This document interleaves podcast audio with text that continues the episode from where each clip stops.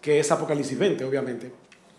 O sea, vamos a ver el reino en Mateo 13, el reino en 1 Corintios 15, el reino en Apocalipsis 20, y creo que es ahí donde va a haber más controversia. Esta primera parte es una simple introducción al tema del reino per se, sin entrar en consideraciones si es pre, si es post, si es a, ¿ok? Creo que debemos, para adelantar, a menos que haya algo que de verdad te diga, eh, espérate, eso es importante, o quiero que me eh, aclare esto, lo mejor es poder pasar esta parte primar, primera lo más rápido que podamos. A ver si podemos alcanzar a hacerlo en una hora, lo que queda. Ok, ¿qué hemos visto hasta aquí? Yo he dicho, la línea divisoria de este, este siglo y el venidero es ah, el juicio general.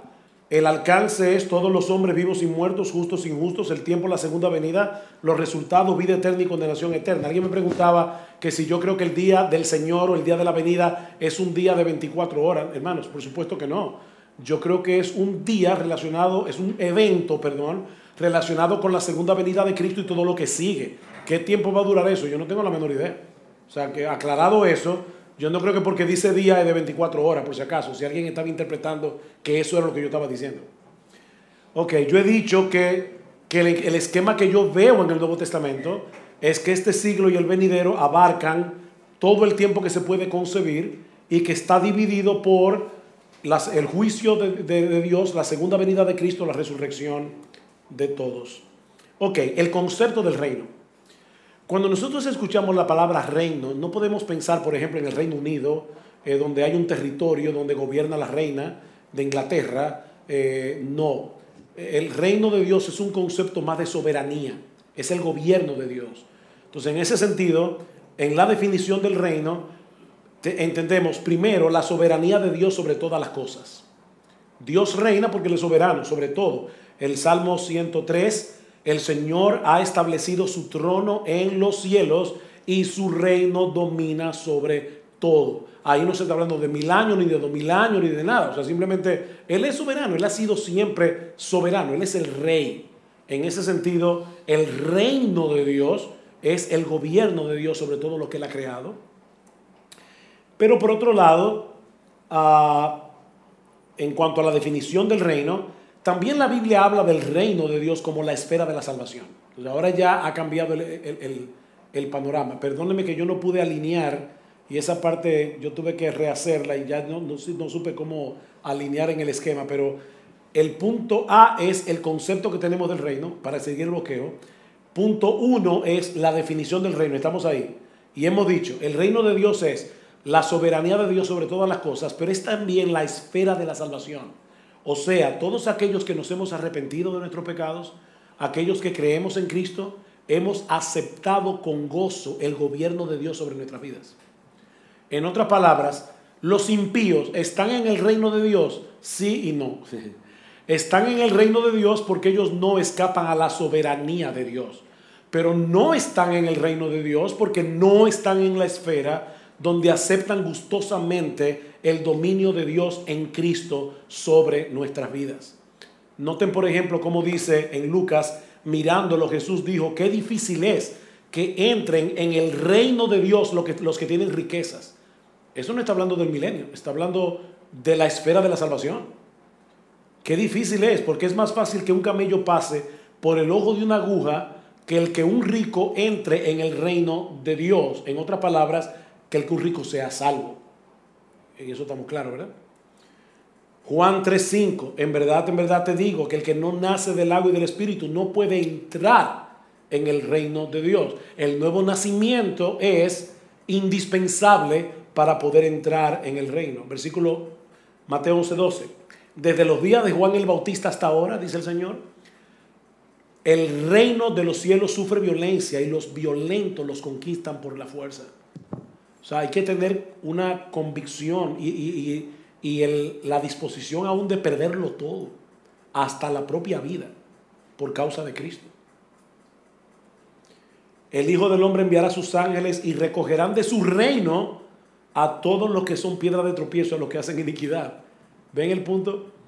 Cuando Cristo vuelva, dice que Él va a recoger de su reino, porque, porque los malos están aquí en un reino que no les pertenece porque ya Cristo reina. pero ese reino no ha sido consumado. En otras palabras, Dios siempre ha poseído el derecho regio de ser obedecido por sus criaturas, siempre. Dos, Dios como soberano creador siempre ha poseído la omnipotencia para mantener sus derechos. Tres, Dios siempre ha mantenido esos derechos en el cielo, en el trono del universo. Cuatro, Dios siempre ha ejercido una providencia regia sobre todas las cosas, de tal manera que todo ocurre por medio y de acuerdo con su propósito y su decreto eterno. No se cae un pajarito a tierra sin la voluntad de Dios, un cabello de nuestra cabeza. Dios es soberano. Eso es lo que decimos cuando hablamos de el reino de Dios. Ok. En cuanto otra vez el concepto del reino, ya vimos, en primer lugar, la definición del reino. Segundo, el carácter del reino. Lo estoy haciendo así para que sigan el bosquejo. El carácter del reino. Primero, es eterno. Daniel capítulo 4, versículo 34 al 35. El reino de Dios es eterno en un sentido. Dice uh, Daniel capítulo 4, versículo 34 al 35. Mas al fin del tiempo yo Nabucodonosor alcé mis ojos al cielo, mi razón me fue devuelta, bendije al Altísimo y alabé y glorifiqué al que vive para siempre, cuyo dominio es sempiterno y su reino por todas las edades. Todos los habitantes de la tierra son considerados como nada y Él hace según su voluntad en el ejército del cielo y en los habitantes de la tierra y no hay quien le tenga su mando y le diga qué haces. Él es el soberano. Sin embargo, el reino de Dios también es escatológico. ¿Qué quiere decir eso? Que no solamente podemos, debemos pensar en el reino como la soberanía de Dios que ha sido eterna y será eterna, sino que dentro de ese reino hay un aspecto del reino que no ha llegado todavía, es escatológico, está en el futuro. ¿Se, entiende la, idea? O sea, Dios siempre ha sido, Dios siempre será rey y siempre tendrá un reino, pero en un sentido hay un aspecto del reino que no ha llegado, es escatológico, está en el futuro. Por ejemplo, dice Mateo capítulo 6, versículo 10, ¿cómo nos enseñó a orar el Señor? Venga tu reino. La realidad del pecado y la derrota futura de las fuerzas del mal hacen necesaria la oración, venga tu reino. Ese reino en el aspecto de la oración del Padre nuestro no ha llegado, porque Cristo nos dice, oren por eso. Señor, venga tu reino cuando todas las fuerzas del mal hayan sido aplastadas, cuando todos los enemigos del Cordero se han puesto por estrado de sus pies y la tierra sea llena del conocimiento de Jehová, como las aguas cubren el mar. Eso no ha llegado todavía. Así que el reino de Dios es la meta escatológica de la historia. Esa es la meta. Nos dirigimos hacia el reino. Dice Daniel 2.44, cuando Nabucodonosor vio esta gran estatua, dice, en los días de estos reyes, el Dios del cielo levantará un reino que jamás será destruido y este reino no será entregado a otro pueblo, desmenuzará y pondrá fin a todos aquellos reinos y él permanecerá para siempre. Entonces, el concepto del reino de nuevo, ahora la venida del reino. La definición del reino, el carácter del reino, la venida del reino. ¿Es pasada, es presente o es futura? La venida del reino. ¿Cómo vemos el reino?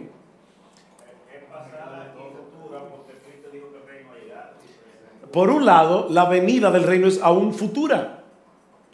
Bienaventurados los pobres en espíritu, porque de ellos es el reino de los cielos. Bienaventurados sois cuando por mi causa os vituperen y os persigan y digan toda clase de mal contra vosotros, mintiendo, gozaos y alegraos. Dice, de, ustedes es el reino en el futuro. Eh, versículo 20 de Mateo 5. Mateo capítulo 5, versículo 20.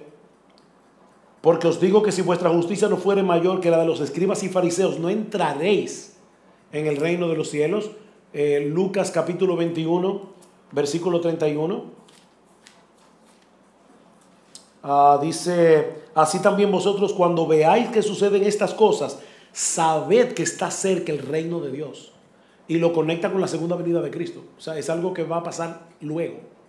El, el reino de Dios en el futuro. Capítulo 22, versículo 15. Dice, y les dijo, cuánto he deseado comer con vosotros esta Pascua antes que padezca. Escuchen esto, porque os digo que no la comeré más hasta que se cumpla en el reino de Dios. O sea, va a llegar un momento cuando el Señor Jesucristo vuelva que nosotros vamos a participar con Él de algo que no está presente todavía. Y, y Cristo lo identifica como algo que va a suceder en el reino de Dios. Ahora bien, sin embargo, las escrituras también dan a entender que la venida del reino ya tuvo lugar y que el reino es una realidad presente. Por un lado, la derrota de Satanás. Recuerda lo que dice en Mateo, el texto que leímos, cuando dice el Señor, si yo por el Espíritu, por el Espíritu de Dios echo fuera los demonios, ciertamente el reino de Dios ya ha llegado. El reino del diablo estaba siendo conquistado cuando Cristo estaba aquí en la tierra. En ese sentido, ya el reino estaba aquí. La enseñanza del reino, Lucas 16, 16.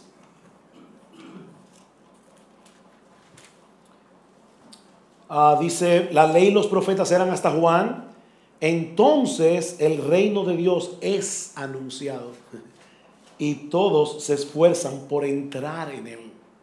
¿Ven el punto? Era algo que estaba allí, estaba siendo anunciado. Eh, Mateo capítulo 11, este texto es bien interesante. Mateo capítulo 11, versículos 11 al 14. De cierto digo, entre los que nacen de mujer no se ha levantado otro mayor que Juan el Bautista, pero el más pequeño en el reino de los cielos, mayores que él. Desde los días de Juan el Bautista, el reino de los cielos sufre violencia y los violentos lo arrebatan ahora. Aquí ahora, es algo que está pasando. Ah, lo vemos en la entrada del reino, en Mateo 23, de qué acusa Cristo a los fariseos, que le cerraban a la gente el acceso al reino en ese momento. Ya los fariseos no están aquí. O sea, los fariseos del tiempo del Señor estaban frenando para que la gente entrara al reino. Marcos capítulo 10, versículo 5.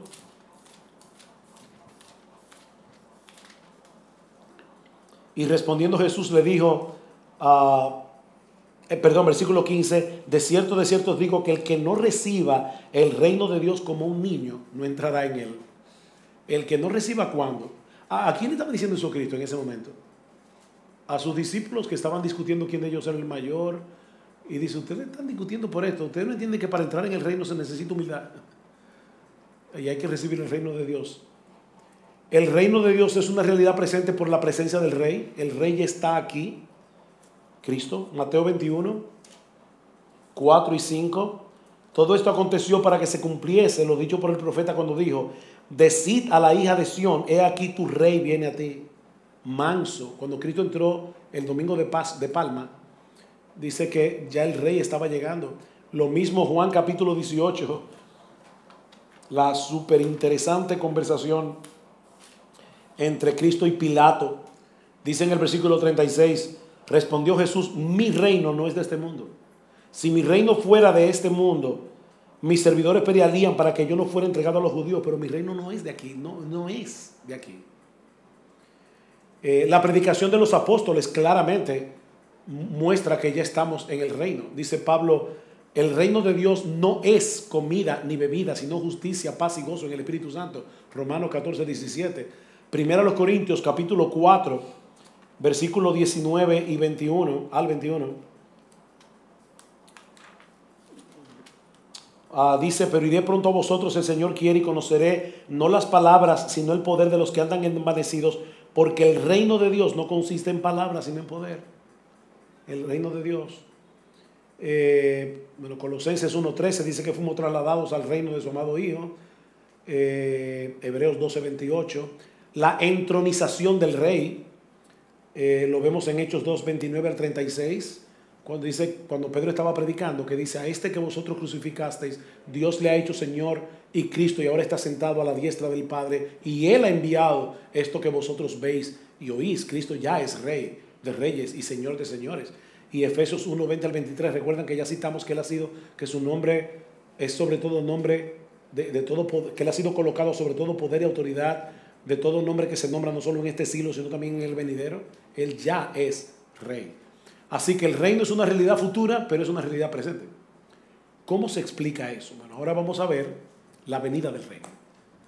Primero en parábolas, luego en prosa y luego en, literatura apocalíptica. ¿Cómo podemos explicar que el reino en el aspecto escatológico, no, recuerden, no estamos hablando ahora de la soberanía de Dios, ya, ya estamos claros en eso, ¿verdad? Que ese concepto del reino no es el que estamos estudiando aquí, estamos estudiando el reino escatológico. Ok, ya dijimos, es una realidad futura y es una realidad presente. ¿Cómo explicamos eso? Bueno, Mateo 13 Tú ves, ese teléfono debe ser dispensacionalista. Que está estorbando la clase.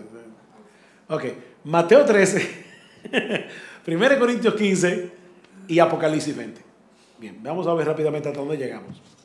En primer lugar, es obvio que el tema de las parábolas de Mateo 13 es el reino de Dios, el reino escatológico. Ya explicamos por qué Cristo se tomó la molestia de explicar a los apóstoles el tema del reino porque estaban muy confundidos. Por favor, yo no voy a buscar todos los textos que están ahí, pero si, si quieren leerlo en sus casas para, para mí sobre cada texto, eh, lo pueden copiar. Lo voy a dejar un rato ahí, si lo quieren tomar una foto, lo que sea. Pero por lo menos déjenme leer el versículo 11. Ah, los discípulos le preguntan, ¿por qué les hablas por parábolas?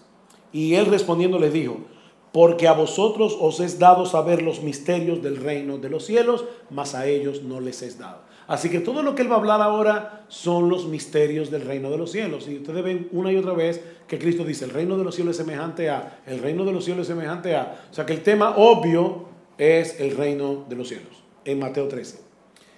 El énfasis común de estas parábolas es clarificar en la mente de los discípulos el verdadero carácter del reino por causa de los conceptos equivocados que ellos tenían. Ya lo vimos. Juan, en, Mateo capítulo 3, veía, la llegada del reino como Cristo vino, ¡boom!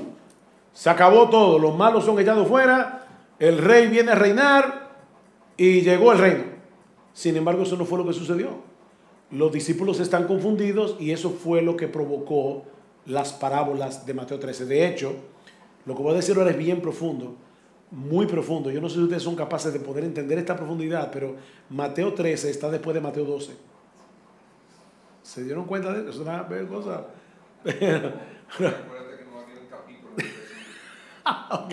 gracias Pedro. Ok, pero Mateo 12 está antes de Mateo 13. ¿Por qué yo digo esto? Porque es en Mateo 12 donde el Señor dice, el reino ha llegado. Y yo me digo a los discípulos como, eh, ¿cómo fue eso? y Juan está encarcelado, ¿cómo es la cosa? Y ahí es que viene la, parábola de Mateo 13, eh, para explicar a los discípulos confundidos. Miren todas las parábolas rápidamente. La parábola del sembrador. ¿Cuál es la enseñanza? Que la presencia del reino es consistente con el rechazo de la palabra y la consecuente falta de fruto en la vida de algunos que la oyen. Dice Cristo, el reino de los cielos es como un sembrador que salió a sembrar. La, palabra poderosa, sin embargo, hay gente que no se convierte. ¿Y cómo es posible si ya estamos en el reino? Sí, eso es, una, eso es posible. En, esta etapa del reino es posible. Dos, la presencia del reino es indicada y indicada por los increíbles frutos que da la palabra en aquellos que la reciben. Una buena cosecha en Israel, una buena cosecha, daba de 8 a 10 por uno. Cristo dice, cuando la palabra es recibida en el corazón, da a 30, 60, a 100 por uno. O sea, él está hablando de una forma exageradísima. Es diciendo, el fruto de la palabra es increíble lo que Cristo está diciendo, a pesar de que hay otros que la rechazan con dureza de corazón. Esa es la realidad del reino.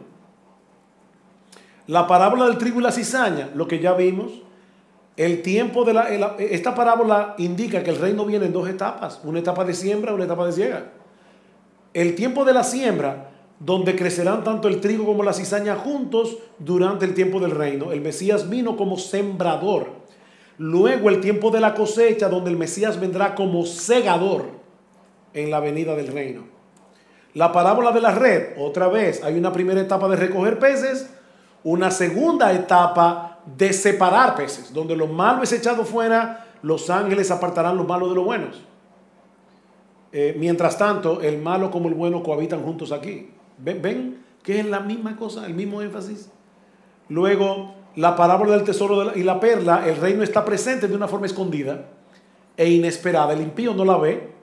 Sin embargo, aquel a quien Dios le abre los ojos ve que es una, una perla de tal precio que está dispuesto a venderlo todo con gozo para comprar el campo donde esté esa perla. Jesús nos dice que para poseer ese reino escondido debe haber un sacrificio total.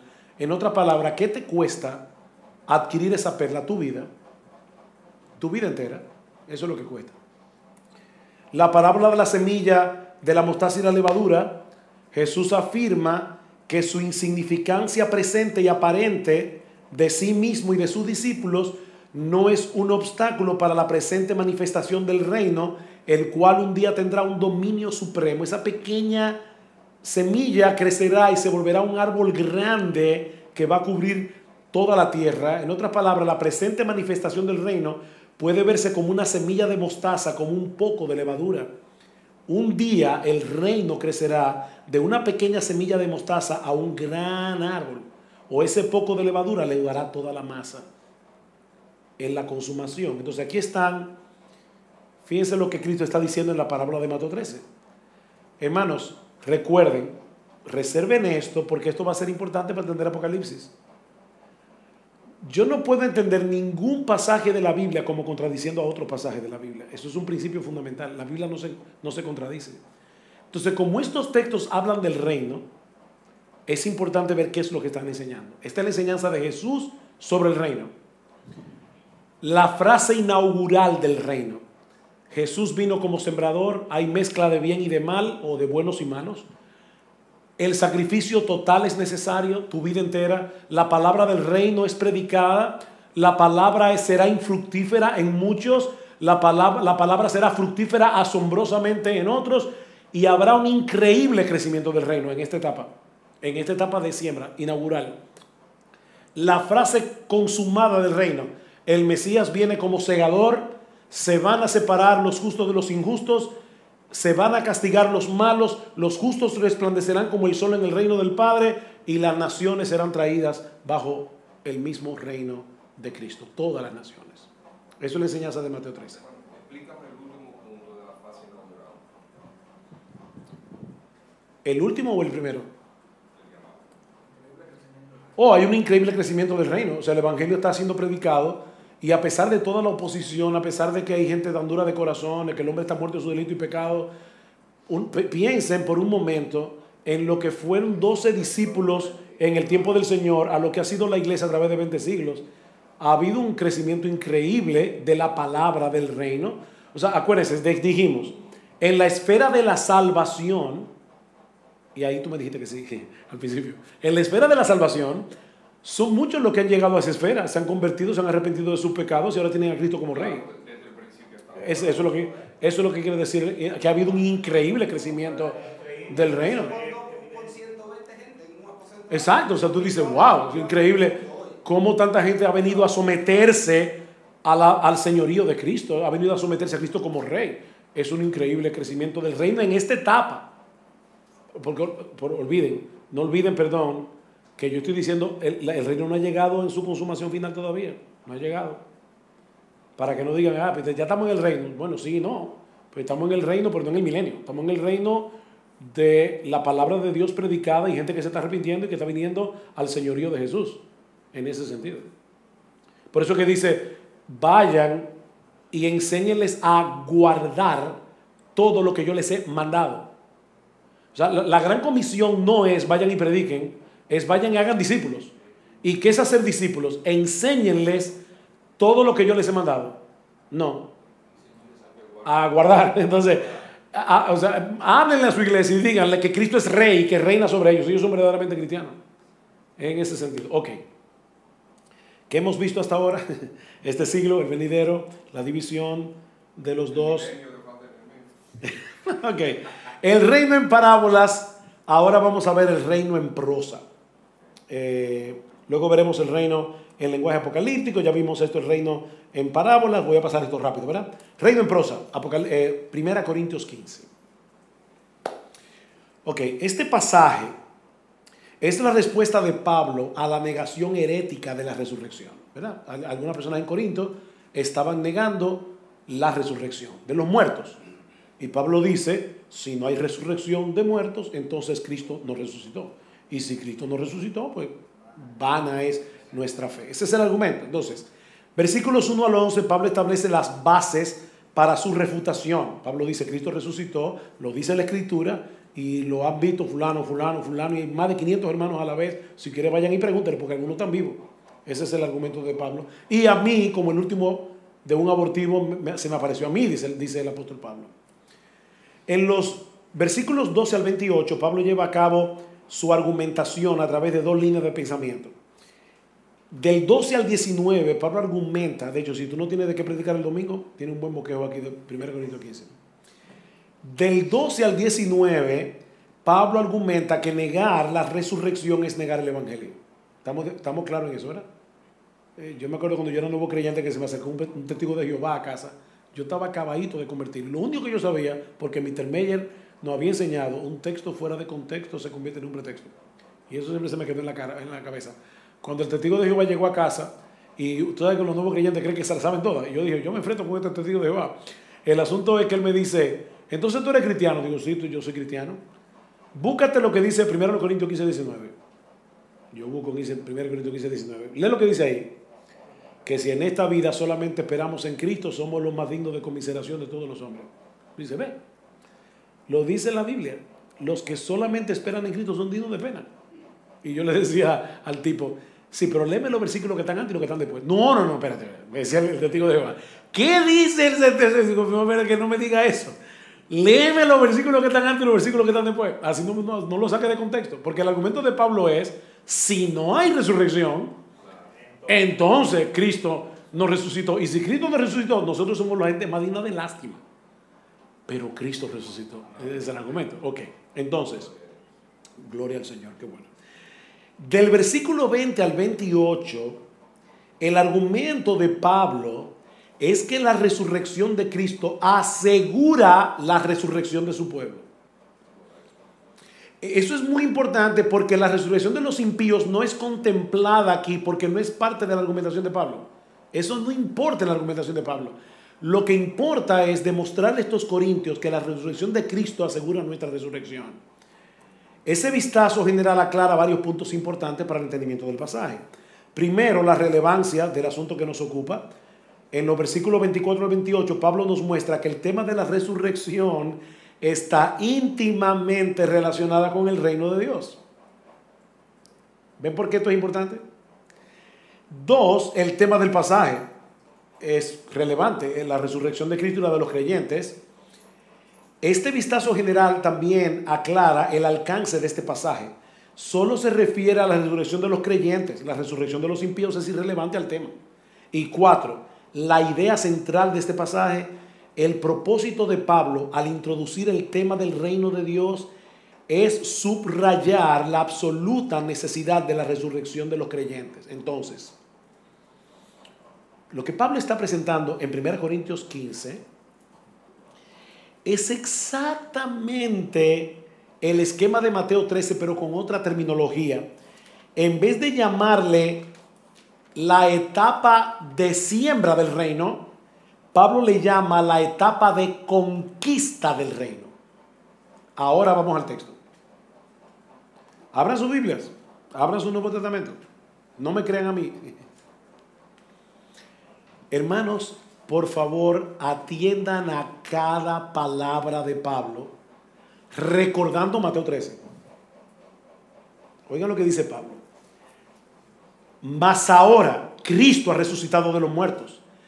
Primicias de los que durmieron es hecho. Porque por cuanto la muerte entró por un hombre, también por un hombre la resurrección de los muertos. Porque así como en Adán todos mueren, también en Cristo todos los creyentes, obviamente, serán vivificados. Pero cada uno en su debido orden. Cristo las primicias. O sea, aunque lo dice en plural, lo que está diciendo Cristo solo, Él es las primicias, Él es, Él es los primeros frutos de la resurrección.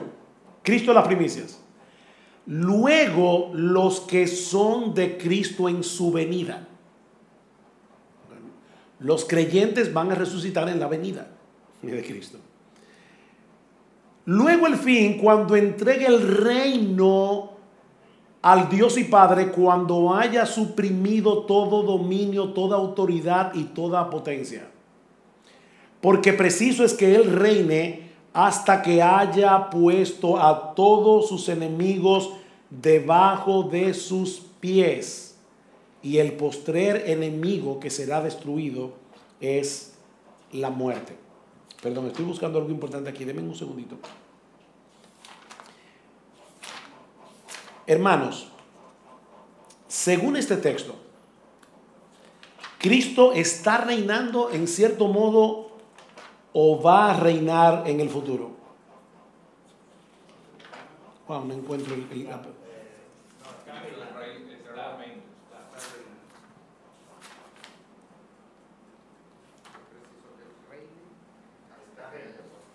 Cristo está reinando. Perdón, se me perdió una página. Pero eso le pasó hasta a una persona que iba a ser presidente, o sea que... Exacto.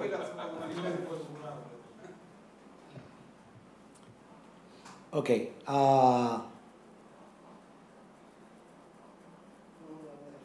ok, el punto es este. Eh, ¿Dónde iba?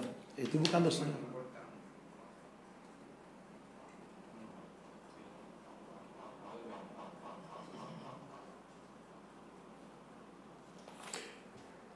¿Por qué yo digo o por qué decimos que es un reino de conquista? Porque dice, es preciso que Él reine hasta que haya puesto a todos sus enemigos por estrado de sus pies. Entonces, ¿cuándo termina el reino de conquista de Cristo? Según este texto. Cuando la muerte sea Cuando el último enemigo, la muerte, es destruido por Cristo en la resurrección de su pueblo eso parecía. No, no, no. Eh, fíjate. Preciso es que Él reine hasta que haya puesto a todos sus enemigos debajo de sus pies. Y el postrer enemigo es la muerte. Pero, pero Él va a reinar ahora. él está conquistando, ¿verdad? A través de la conversión, a través de la predicación de la palabra a los que se están convirtiendo. Nosotros fuimos conquistados por Cristo. Él llevó cautiva la cautividad. Nosotros éramos cautivos del diablo, no somos cautivos de Jesús. Pero cuando Él regrese, todos los que permanecieron en incredulidad van a ser aplastados, van a ser puestos por estrado de sus pies. ¿Cuándo comenzó el reino de conquista de Cristo? Sí.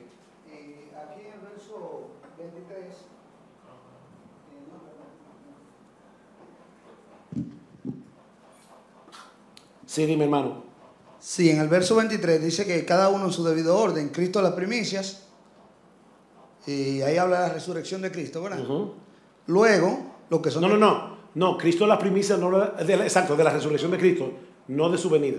De su resurrección. Sí. Luego, lo que son de Cristo en su venida, o sea, ese luego, no inmediatamente.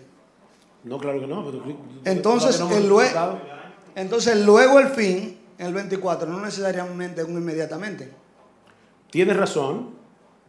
No necesariamente. Este verso lo usa el premilenialismo histórico. Sí. Porque ese luego va, va mostrando etapas. O sea, que ese reino no necesariamente. O sea, está, o sea, aquí puede ser que sea así como usted lo ve, pero, hay un puede ser lazos de tiempo. No, no, mira cuál es el problema. Volvemos otra vez al problema. Recuérdense que aquí estamos, eh, ¿verdad?, comparando el milenialismo o milenialismo realizado con el premilenialismo dispensacional, ¿verdad? Ok. Y aún el histórico. ¿Cuál es el problema? El problema es que cuando Cristo regresa en gloria, ¿qué le va a pasar a todos sus enemigos? Según ese texto. O sea, cuando en la segunda venida, que es la resurrección, Digo, de eso no podemos tener duda porque Pablo dice, versículo 23, los que son de Cristo, ¿cómo? En su venida. O sea que, que estos dos eventos están juntos. Pero dice también que todos sus enemigos serán aplastados. Oye, oye el texto otra vez. Me oye el texto. Pablo está volviendo para atrás, porque preciso es que él reine, o sea, él, está explicando lo que él ha dicho antes, esto no es cronológico, Preciso es que él reine hasta que haya puesto a todos sus enemigos por estrado de su, por debajo de sus pies, y el postrer enemigo que será destruido es la muerte. Déjame hacerte una pregunta. ¿Cuándo será destruida la muerte? Al final milenio. Fíjense, pero ya es un esquema premilenial. No, no, no, esa no es la verdad, es un esquema premilenial. Según el texto, hermanos, ¿cuándo será destruida la muerte? La muerte será destruida en la resurrección. Esto es lo que destruye la muerte, mis hermanos. Sí, pero entonces, Tú sabes qué es lo que pasa, que ese luego se usa en varias partes del Nuevo Testamento para significar cosas que son inmediatas también. Ese, ese texto no es eh, ¿cómo se llama esto? No es absoluto como, una, como un argumento conclusivo, porque ese luego puede ser usado de varias maneras en el Nuevo Testamento. Pudiera ser, pero vuelvo y te repito, pero hay un problema, sigue habiendo un problema. La carga del pasaje es la resurrección de los creyentes. Y lo que estamos diciendo es que en el contexto de ese pasaje, el postrer enemigo, yo me alegro que Pablo haya mencionado el postrer enemigo, que es la muerte, va a ser vencido cuando venga la resurrección. Y la resurrección va a ocurrir en la segunda venida. Entonces, en el milenio de los premilenialistas estamos otra vez en el mismo problema de Lucas 20. En el mismo problema. Es un milenio en el que hay gente en cuerpo glorificado y en cuerpo natural. Y eso es imposible en ese esquema. Eso no puede ser. De hecho, hermanos, sigan leyendo el texto. Oigan lo que dice Pablo en el versículo 51. He aquí os digo un misterio, no todos dormiremos, pero todos seremos transformados en un momento, en un abrir y cerrar de ojos, a la final trompeta, porque se tocará la trompeta, los muertos serán resucitados incorruptibles. Deténganse ahí. Según el versículo anterior, ¿cuándo es eso? En la segunda venida, ok. Los muertos serán resucitados incorruptibles, nosotros seremos transformados porque es necesario que esto corruptible se vista de incorrupción, esto mortal se vista de inmortalidad y cuando esto corruptible se haya vestido de incorrupción y esto mortal se haya vestido de inmortalidad, entonces se cumplirá la palabra que está escrita, sorbida es la muerte en victoria. Ahí es que la muerte es, derrotada. ¿Dónde está, o oh muerte, tu aguijón? ¿Dónde, o oh sepulcro, tu victoria? Entonces el texto completo me está enseñando algo. Primero, la segunda venida y la resurrección de los creyentes son concomitantes. Segundo, con la resurrección de los creyentes, el postrer enemigo que es la muerte será vencido y destruido.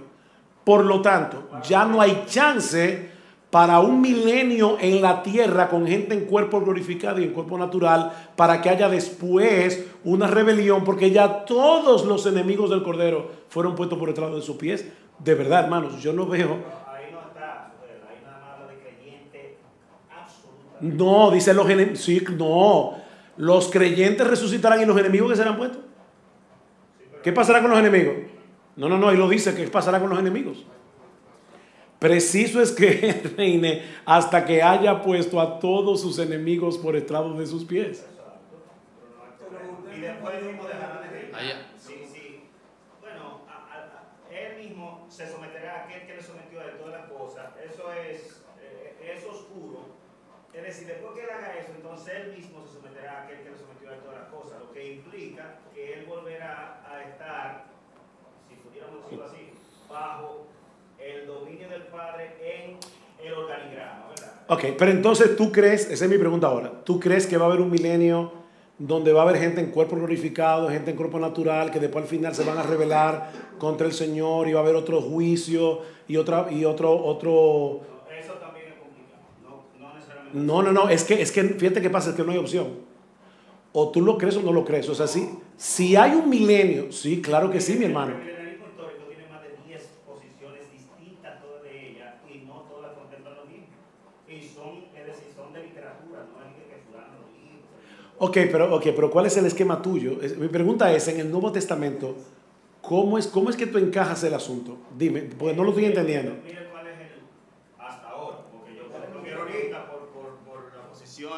Digamos, amilenarista. Eso, yo no tengo ninguna dificultad con eh, eh, ser convencido por la escritura, pero hasta el momento lo que vemos es, lo que vemos es que en la venida de Cristo, en la venida de Cristo, que claramente eh, 1 Tesalonicenses 4, aquí en 1 Corintios 15, que se refiere de manera particular aquí a los creyentes, igual que Apocalipsis capítulo 20, la primera parte, los versículos 1 al 4, se refiere a los creyentes. Me van a decir de la terminología, no hay problema, pero George Dolat es tan duro como Joaquima y los dos están... Pero, yo, pero a mí me preocupan los teólogos ahora, si no las... Fíjate que yo no he citado a ningún teólogo en esta exposición, ¿se dieron cuenta? Y, y, o sea, yo estoy tratando de que el Nuevo Testamento hable. Fíjate cuál es el problema, mi hermano. ¿Cómo tú encajas Mateo 13? Donde, porque es que tú no puedes interpretar 1 Corintios 15 desconectada de Mateo 13, está No, en el claro Nuevo no, Testamento. jamás. ok, dice, el fin del siglo es la destrucción de los impíos y los justos reinarán en el reino del Padre forever, para siempre. Entonces, no puede haber un reino, no puede haber un reino donde hayan personas en cuerpo glorificado y personas en cuerpo natural. Es que eso es imposible en el Nuevo Testamento. No puede Pero ser. re- no importa reino- el esquema que tú uses. Sí, pero el reino no se, es decir, no se quebranta el que yo reine con Cristo si luego hay una, eh, una condenación de los impíos. Eso no se ¿De quebranta. cuáles impíos si ya fueron destruidos en la ciega? O sea, fíjate, otra vez, hermanos, por favor. Mateo 13 dice claramente que en la segunda venida de Cristo es el tiempo de la ciega y que todos los impíos serán destruidos. ¿De qué impíos es que estamos hablando? O sea, de verdad, ¿cuáles son esos impíos exegéticamente? No me citen ningún teólogo. ¿Cuáles son esos impíos exegéticamente? Ajá, ¿y qué pasó con esos impíos en la segunda venida de Cristo? Que van a ser condenados. Entonces, ¿dónde está el milenio? Lo- el problema, no, el, el asunto es, Sugel, que si ellos son condenados el mismo día que llega Cristo o, o diez meses después, eso no daña la situación. No, porque el texto de Mateo 13 es muy Pero explícito. Apocalipsis no. Sí, Apocalipsis, sí. Vamos a Apocalipsis. Ok, vamos a Apocalipsis porque ya me quedan 20 minutos. No, lo que pasa es que de verdad van a ver, digo, lo que voy a tratar de demostrar es que Apocalipsis 20 enseña lo mismo que 1 Corintios 15 y lo mismo que Mateo 13. Exactamente lo mismo. Es el mismo esquema. Claro que tiene que ser el mismo esquema. Pastor querido, pero creo que se explicaría tomando en cuenta el día, no como acontecimientos, sino un momento. Como No. hay cosas No, en Apocalipsis es muy claro que en la segunda venida de Cristo todos los impíos serán exterminados, en su- el anticristo y todos serán exterminados en su segunda venida. Eh, ahí no va a haber, no es que Él va a venir y va a esperar a matar uno a uno, o sea, el Señor no va a venir a la tierra y va a comenzar a matar impío por impío. Cuando Él venga los matará a todos, a todos, ¡boom! Y llegó el juicio. Ese es el esquema para mí del Nuevo Testamento. Y el de Apocalipsis, en una forma muy clara. Si me permiten llegar a Apocalipsis, de, de hecho, hemos discutido bastante. Se ha dado tiempo para pregunta y para discusión. ¿Verdad que sí, hermano? No, yo, no, yo me alegro. Lo que quiero decir es que no se impidió preguntar, pero como es a la día que terminamos y no hemos llegado a Apocalipsis. Entonces, ¿puedo, ¿puedo entrar en Apocalipsis? Ok. Pero si no, no, si entonces me dicen, no, mi hermano, vamos a llegar hasta las 11.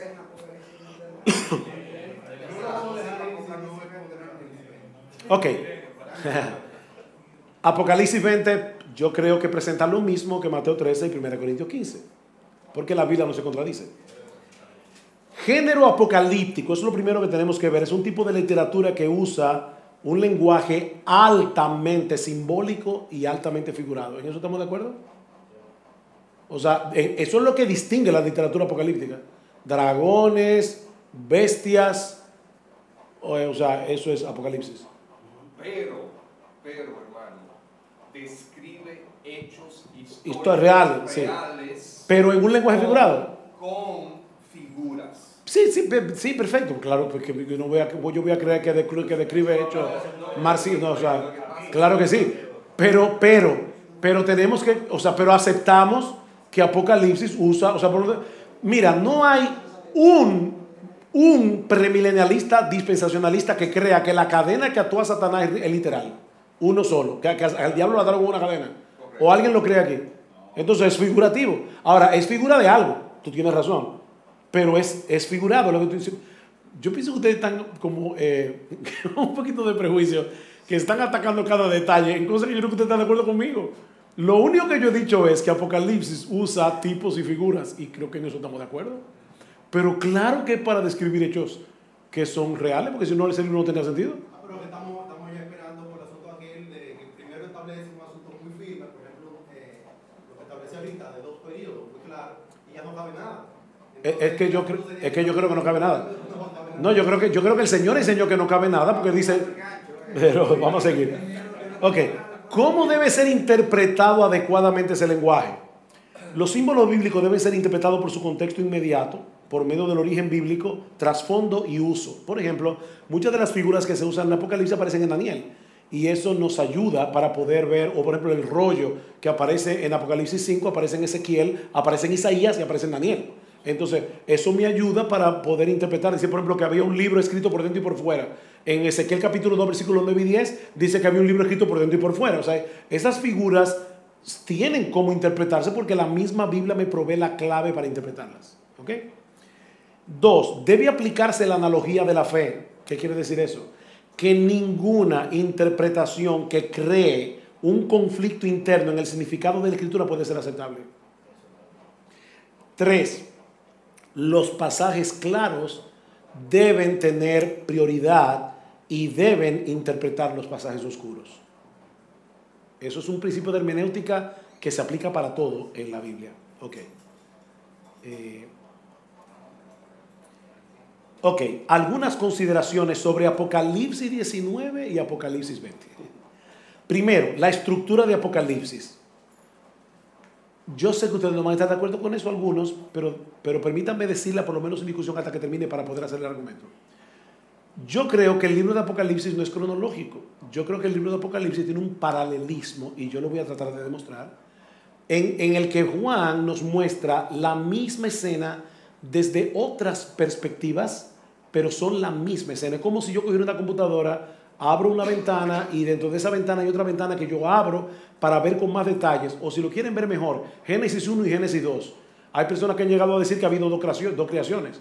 No, en Génesis 1 se presenta la creación del hombre en sentido general. En Génesis 2 en una forma más detallada, pero es la misma creación.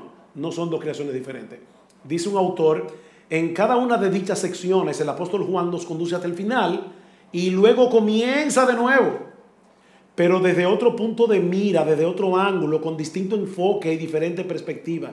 Así no es de extrañar que se produzca un considerable número de paralelismo entre las varias secciones y que el libro se mueva con creciente ímpetu hacia el clima que persigue el autor inspirado. Estructura del Apocalipsis. Este paralelismo viene a ser evidente al observar que en el libro de Apocalipsis se describe varias veces el fin de este siglo con la llegada del juicio de Dios. Se describe en Apocalipsis 6,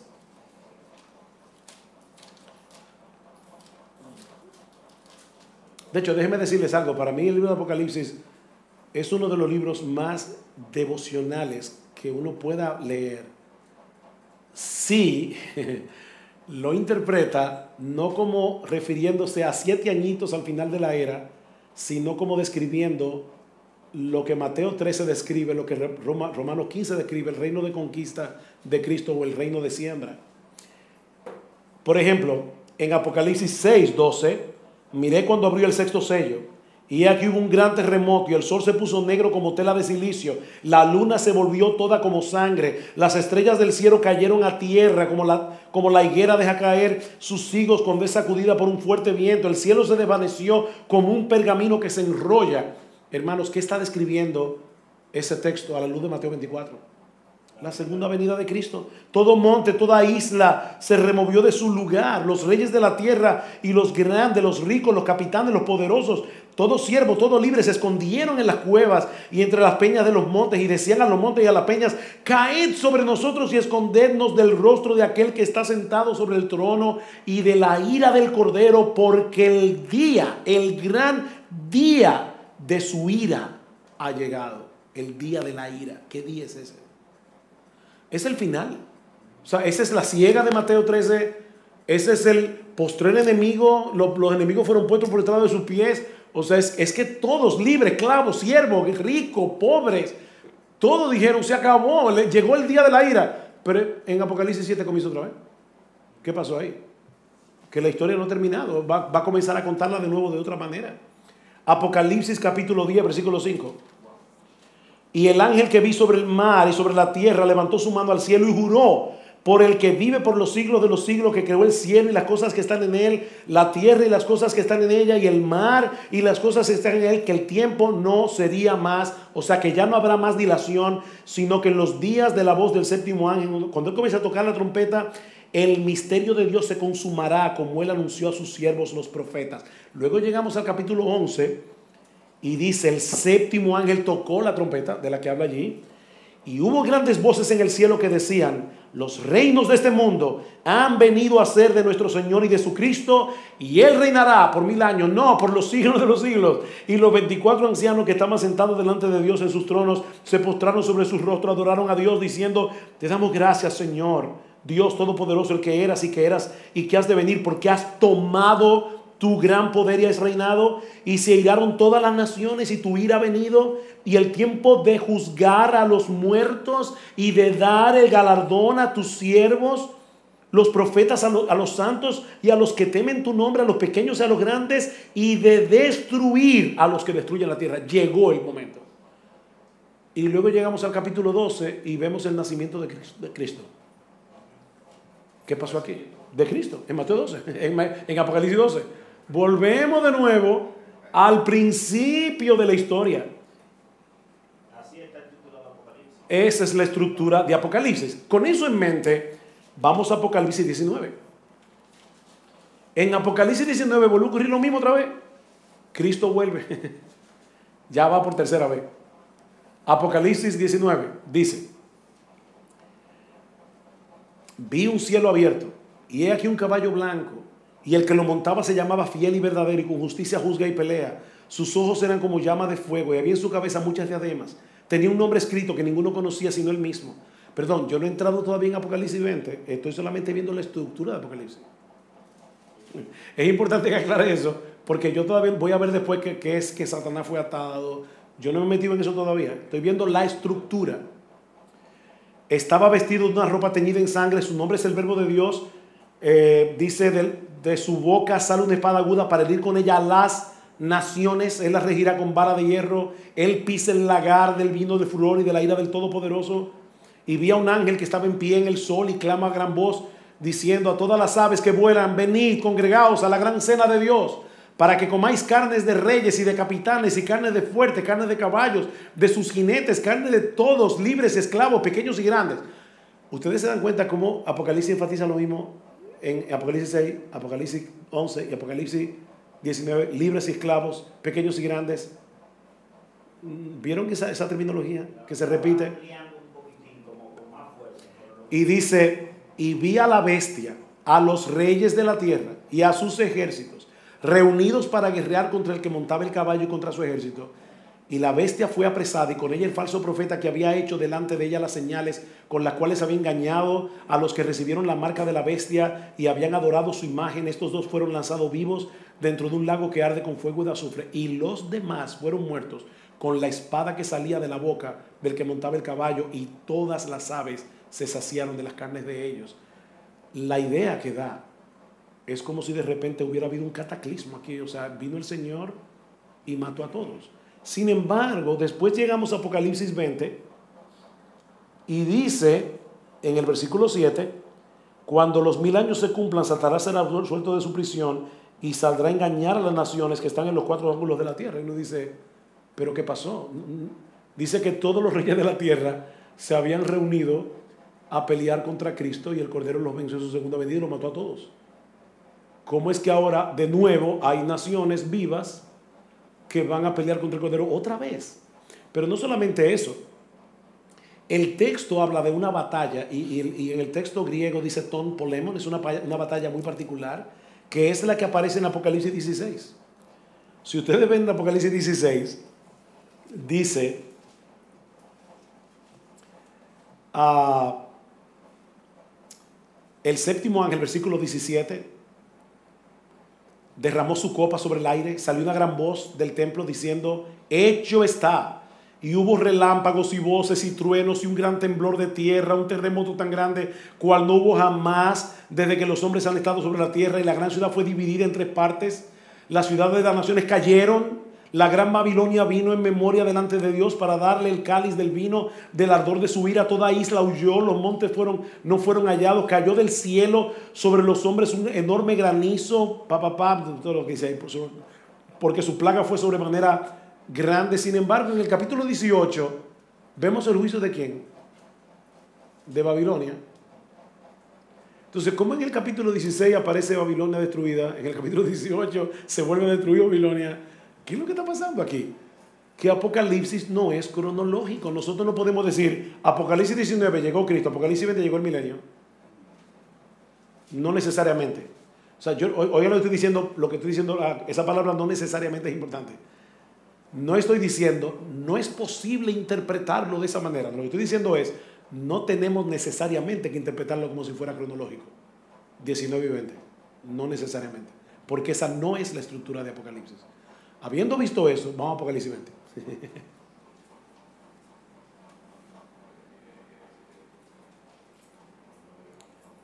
De hecho, ah, perdón, esto lo estoy dando para atrás porque quiero cambiar el, el- el slide y no me lo permite. Pero lo que iba a decir era que las naciones fueron destruidas en Apocalipsis 19 y sin embargo, no, no, no, no, lo, no lo puedo llevar para atrás, pero no importa. Lo que quería decir era que en Apocalipsis 20, versículo 3 dice que Satanás fue atado para que no engañara más a las naciones. ¿A cuáles naciones? Si ya todas fueron destruidas en el capítulo 19. Ahora, vamos a Apocalipsis 20. Ah, oh, lo que quería, perdón, lo que quería describir es la batalla de Apocalipsis 19, 9. ah, de, si ustedes ven aquí, en el capítulo 16, versículo 14, dice, son espíritus de demonios que hacen señales y van a los reyes de la tierra en todo el mundo para reunirlos a la batalla de aquel gran día del Dios Todopoderoso. ¿Hay alguna nación que no estaba ahí? Ahí estaban todas, en el capítulo 16. Sin embargo, en el capítulo 19, versículo 19, dice, y vi a, las, a la bestia y a los reyes de la tierra, otra vez, reunidos para pelear contra el que montaba el caballo y contra su ejército. Pero en el capítulo 20, versículo 8, vuelve y dice, y saldrá a engañar a las naciones. ¿Ven, el problema o no lo ven? Apocalipsis 16, todas las naciones se reunieron y fueron aplastadas. Apocalipsis 19, todas las naciones se reunieron y fueron aplastadas. Apocalipsis 20, todas las naciones se reunieron y fueron aplastadas. ¿No será que está hablando de lo mismo? Solo que de otra perspectiva. Ok, ahora, bien. Voy a, a volar todo esto. Vamos a Apocalipsis 20. Voy a seguir ya, no voy a... Ok, vamos ya quedando en Apocalipsis 20. Tuve que saltar todo aquello para poder llegar al final, porque si no, no llegamos. Son las 10 ya. En primer lugar, Apocalipsis 20 dice que el diablo fue atado para que no engañara más las naciones. Primera pregunta. Ustedes conocen el texto de Apocalipsis 20, así que no lo voy a leer en, en detalle ahora. ¿Cuándo fue atado Satanás? ¿Cuándo fue atado Satanás? Yo creo que él fue atado en la primera venida de Cristo, cuando él murió en la cruz. De verdad, sí. Vamos a verlo en el texto bíblico. Mateo 12. Otra vez. Perdón, hermanos. Yo, está lloviendo, estamos atrapados aquí. ¿Cuántos minutos más yo puedo tomar? Porque no quiero abusar. ¿15?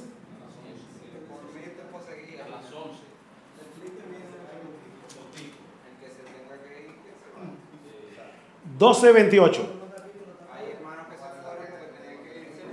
Ok, bien, el que se quiera ir de verdad, hermanos, va- vamos, yo voy a seguir, lo, que se quieran ir se vayan.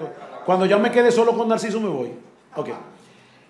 Versículo 28. Por mí solo tienes que ir. No, hasta cuatro, por Dios. Hermanos, interpretemos la Biblia con la Biblia misma. Satanás fue atado, Apocalipsis 20. ¿Cuándo? Pero si yo por el Espíritu de Dios echo fuera a los demonios, ciertamente ha llegado a vosotros el reino de Dios, porque ¿cómo puede alguno entrar en la casa del hombre fuerte y saquear sus bienes si primero no le ata? Y entonces podrá saquear su casa. Cristo está diciendo, ¿cómo yo voy a poder conquistar a los inconversos que son cautivos de Satanás si yo primero no ato al hombre fuerte? Y nosotros hemos estado liberando cautivos del diablo a través de la predicación de la palabra por más de 20 siglos. Entonces, ¿cuándo fue atado Satanás? Veamos otro texto. Lucas capítulo 10. Lucas capítulo 10. Versículos 17 al 22. Volvieron los 70 con gozo diciendo, Señor, aún los demonios se nos sujetan en tu nombre. ¿Y cómo podían los demonios sujetarse, que es algo similar a atar a alguien, ¿verdad? A los apóstoles, ni siquiera a Cristo, porque Cristo les dio esa potestad. Y Él les dijo, como en otra palabra, ustedes están sorprendidos de eso. Yo veía a Satanás caer del cielo como un rayo. O sea, cuando ustedes salieron a predicar la palabra, yo estaba viendo lo que ustedes no podían ver. ustedes veían endemoniados siendo librados y yo estaba viendo al diablo cayendo como un rayo desde el cielo. Porque yo podía ver en, 3D lo que estaba sucediendo. Porque Él era Dios. Él es Dios. Juan capítulo 12. Versículo 30. Respondió Jesús y dijo, cuando el Padre habló desde el cielo, lo he glorificado y lo lo otra vez. Él dijo, no ha venido esta voz por causa mía, sino por causa de vosotros. Ahora es el juicio de este mundo ahora el príncipe de este mundo será echado fuera. Y yo, si fuere levantado de la tierra, a todos atraeré a mí mismo. Y decía esto, dando a entender de que muerte iba a morir. Dice, el, príncipe de este mundo está siendo echado fuera. O sea, e, e, e, esta muerte en la cruz es una victoria aplastante sobre el diablo. Hebreos capítulo 12. 2. Voy texto tras texto, hermanos, porque quiero que se vea que no estoy buscando un texto oscuro y aislado del Nuevo Testamento, aunque, aunque un solo texto del Nuevo Testamento es suficiente para probar cualquier cosa, pero es importante verlo todo. Versículo 14. Así que por cuanto los hijos participaron de carne y sangre, él también participó de lo mismo para destruir por medio de la muerte. ¿De la muerte de quién?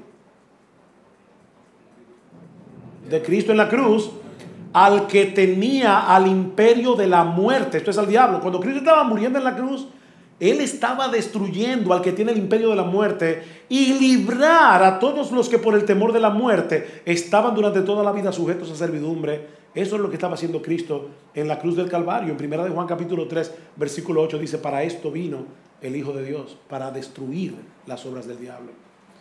Entonces, yo creo que Cristo fue atado esa expresión, ser atado, solo aparece en el Nuevo Testamento en los textos que yo acabo de citar.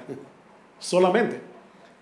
Y todos tienen que ver con la muerte de Cristo en la cruz y su victoria sobre el diablo. ¿Por cuánto tiempo Satanás fue atado? El texto dice que fue por mil años.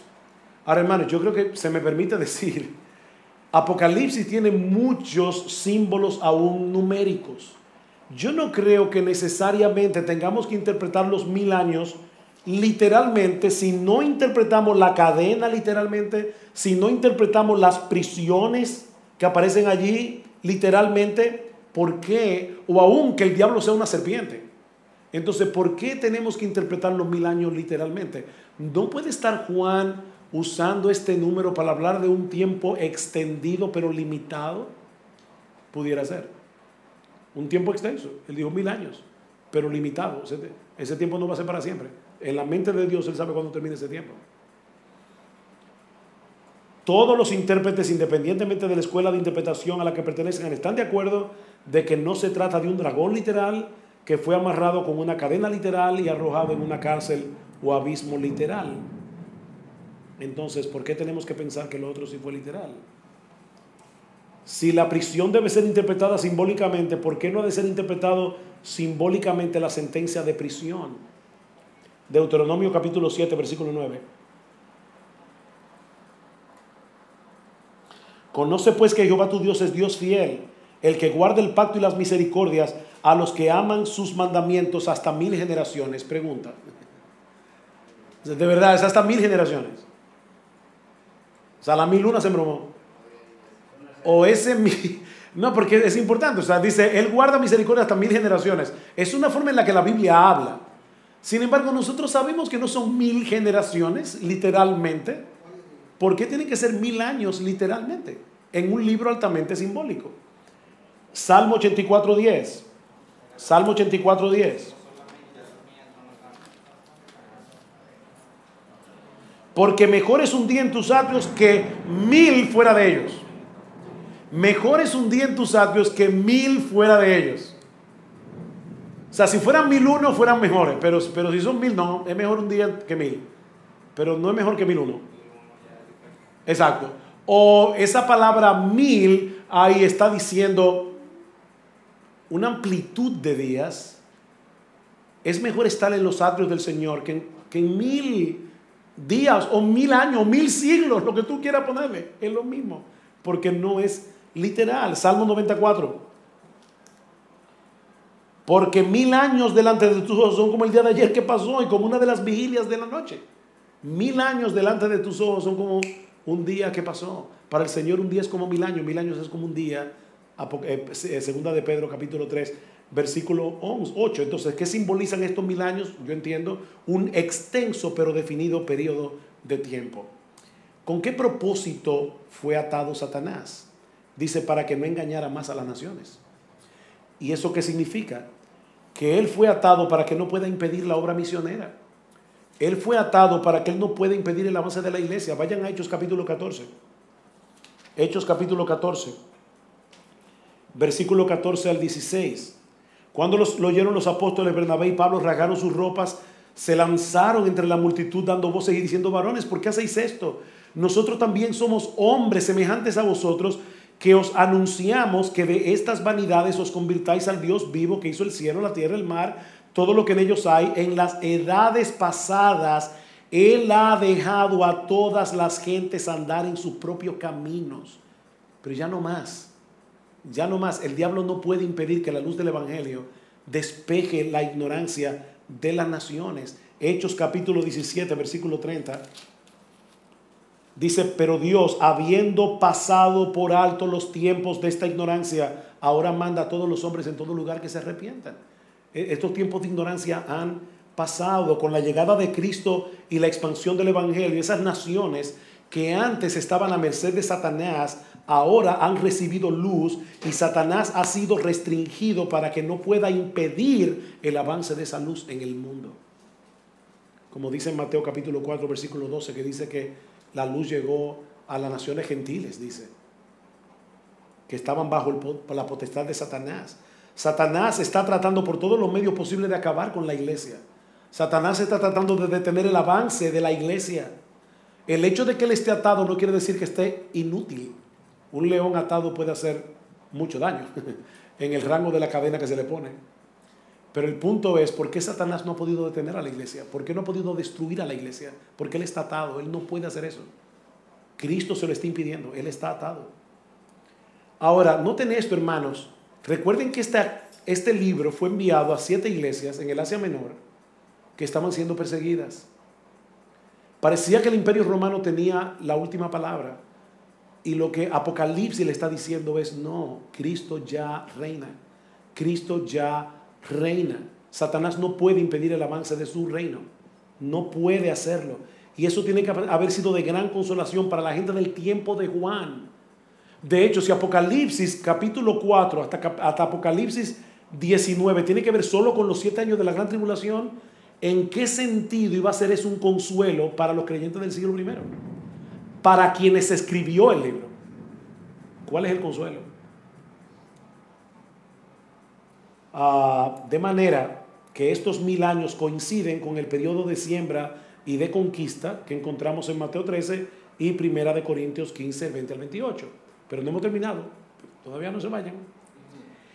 ¿Dónde toma lugar este reino de mil años? Porque es increíble pero en Apocalipsis 20 no habla nada, nada de un reino en la tierra. Si ustedes leen el texto, o sea, yo, Yo puedo asumirlo, pero tengo que, tengo que asumirlo, el texto no lo enseña. Lo que el texto dice literalmente es,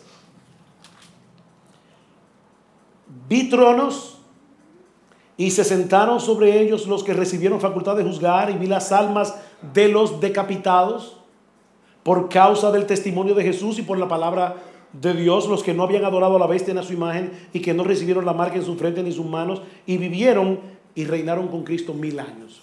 Ok, aquí tenemos el, problema. Hay varios detalles en el texto que nos llevan a la conclusión, por lo menos para mí, de que ese reino no ocurre en la tierra, sino en el cielo. En primer lugar, porque en este momento Cristo está en el cielo. Y los santos de los que se hablan en ese texto están reinando con él. O sea, Juan vio decapitados que estaban reinando con Cristo. Él los vio en ese momento. Y Cristo está ahora en el cielo, no en ningún otro lugar. Por otro lugar, Juan dice que vio tronos. La pregunta es, ¿dónde están esos tronos? Porque la palabra trono aparece 47 veces en el libro de Apocalipsis. Y nunca se refiere a tronos en la tierra. Nunca, invariablemente. Excepto para referirse al trono del diablo. Por ejemplo, sí, pero al trono del diablo, no al de Cristo ni al de los santos. Apocalipsis capítulo 2, versículo 13. Yo conozco tus obras y donde moras, donde está el trono de Satanás. Ahí sí. Ahí está el trono de Satanás. Apocalipsis capítulo 13, versículo 2. Y la bestia que vi era semejante a un leopardo, y sus pies como de oso, su boca como boca de león. Y el dragón le dio su poder y su trono. El diablo le dio su poder y su trono. Y Apocalipsis 16, 10 dice: El quinto ángel derramó su copa sobre el trono de la bestia. Es raro, hermanos, que la palabra trono se mencione 44 veces en el libro de Apocalipsis y siempre están en el cielo, menos en Apocalipsis 20. 47, pero tres de ellas son del trono aquí en la tierra, que son del diablo. O sea que 44 son de Cristo y de los creyentes. Entonces, si el Apocalipsis 20 del milenio aquí, tenemos que concluir que la palabra trono aparece 43 veces en el cielo y solo una vez en la tierra, que es en Apocalipsis 20. Pero lo lógico sería pensar que si sigue la misma secuencia, esos tronos están en los cielos, no en la tierra. Y que lo que está diciendo Juan es, como un aliento a los hermanos que estaban dando su vida por Cristo en el siglo primero y que estaban siendo martirizados, gócense en el Señor, porque aunque le corten la cabeza por no adorar a la bestia y a su imagen, poner un sello era pertenencia, aunque ustedes dieron su vida para mostrar que le pertenecen a Cristo y no a nadie más, gócense por eso, porque tan pronto partan de aquí, ustedes van a reinar con Cristo en su trono en los cielos. Entonces yo creo que es de eso que trata Apocalipsis 20. Reinar con Él.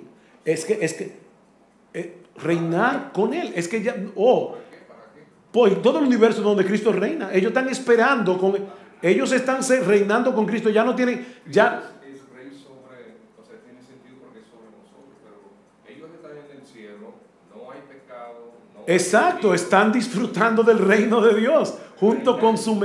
Sí, es, está, disfrutando de la presencia del Señor. está bien. Y reinando. Están, de hecho, yo creo que aún yo sea premilenialista, si yo fuera premilenialista, yo creería, sin lugar a dudas, de verdad, esto ya no depende de la posición premilenial.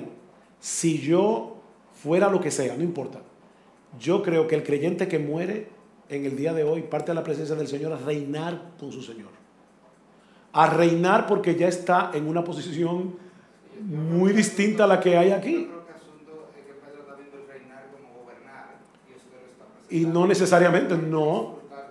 Del reino de Dios. O sea, fíjate, dice en Apocalipsis que nosotros vamos a reinar con Cristo para siempre y ya no habrá nadie sobre qué reinar, pero vamos a reinar con Cristo para siempre. Apocalipsis capítulo 5. Cantaban un nuevo cántico diciendo, digno eres de tomar el libro y de abrir sus sellos, porque tú fuiste inmolado con tu sangre, nos has redimido para Dios de todo linaje y lengua y pueblo y nación, y nos has hecho para nuestro Dios reyes y sacerdotes y reinaremos sobre la tierra. Reinaremos, nosotros vamos a reinar con Cristo por los siglos de los siglos. Entonces, yo no necesito tener algo sobre lo que reinar. Cristo va a ser rey para siempre por toda la eternidad y nosotros vamos a compartir su trono. Esa es una de las promesas más preciosas que hay en Apocalipsis, en, eso de el que venciere, el que venciere, dice, ah, en estos días mi esposa me leyó, me leyó esto, uh, ¿dónde es que está? Dice 3.21 es. Que dice, yo le daré que se siente conmigo en mi trono así como yo me he sentado con mi Padre en su trono. O sea, wow, qué precioso, hermano. Simplemente el hecho de estar sentado en el trono de Cristo ya es reinar con Cristo. Yo creo que lo que Apocalipsis 20 está diciendo es simplemente que los mártires van a reinar con Él. ¿Quiénes son los que participan de ese reino? Fíjense que Juan los describe como los martirizados, como los que no habían adorado a la bestia en su imagen y que no recibieron a la marca en su frente y en sus manos. Eh, dice Hendrickson, para poder entender la expresión la marca de la bestia, es preciso recordar que no solamente el ganado, sino también los esclavos eran señalados o marcados. Aquella marca significaba, este esclavo en particular es la propiedad o el siervo de este amo. Muy pronto la expresión recibir la marca de alguien empezó a significar pertenecer a alguien o servir o adorar a alguien. Por lo tanto, Parece que el recibir la marca de la bestia significa pertenecer a la bestia, adorar a la bestia. La marca de la bestia, donde quiera y siempre que se manifieste, es el espíritu del anticristo que se opone a Dios, rechaza a Cristo, persigue a la iglesia. Juan dice, ya el anticristo, el espíritu del anticristo está aquí. Se estampa esta marca sobre la frente o en la mano derecha. La frente simbólica de la mente, los pensamientos, la filosofía de una persona. La mano derecha es simbólica de sus hechos, su actividad, su ocupación. Por tanto, recibir la marca de la bestia sobre la frente o en la mano derecha indica que la persona señalada de esta manera pertenece a la compañía de aquellos que persiguen a la iglesia, que este espíritu anticristiano o se manifiesta preeminentemente en lo que este individuo piensa, en lo que dice o en lo que hace, pero conforme al, al diablo, no conforme a Dios. Los que no recibieron eso están reinando con Cristo ahora en los cielos junto con el Señor.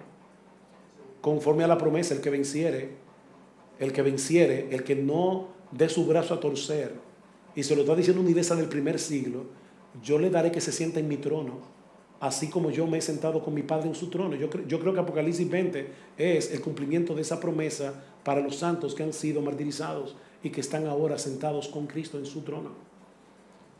¿Quiénes participan de ese reino? Estos, estos que ahora reinan con Cristo en los cielos son aquellos que manifestaron la realidad de su fe en Cristo al no doblegarse a ese espíritu anticristiano del presente siglo malo.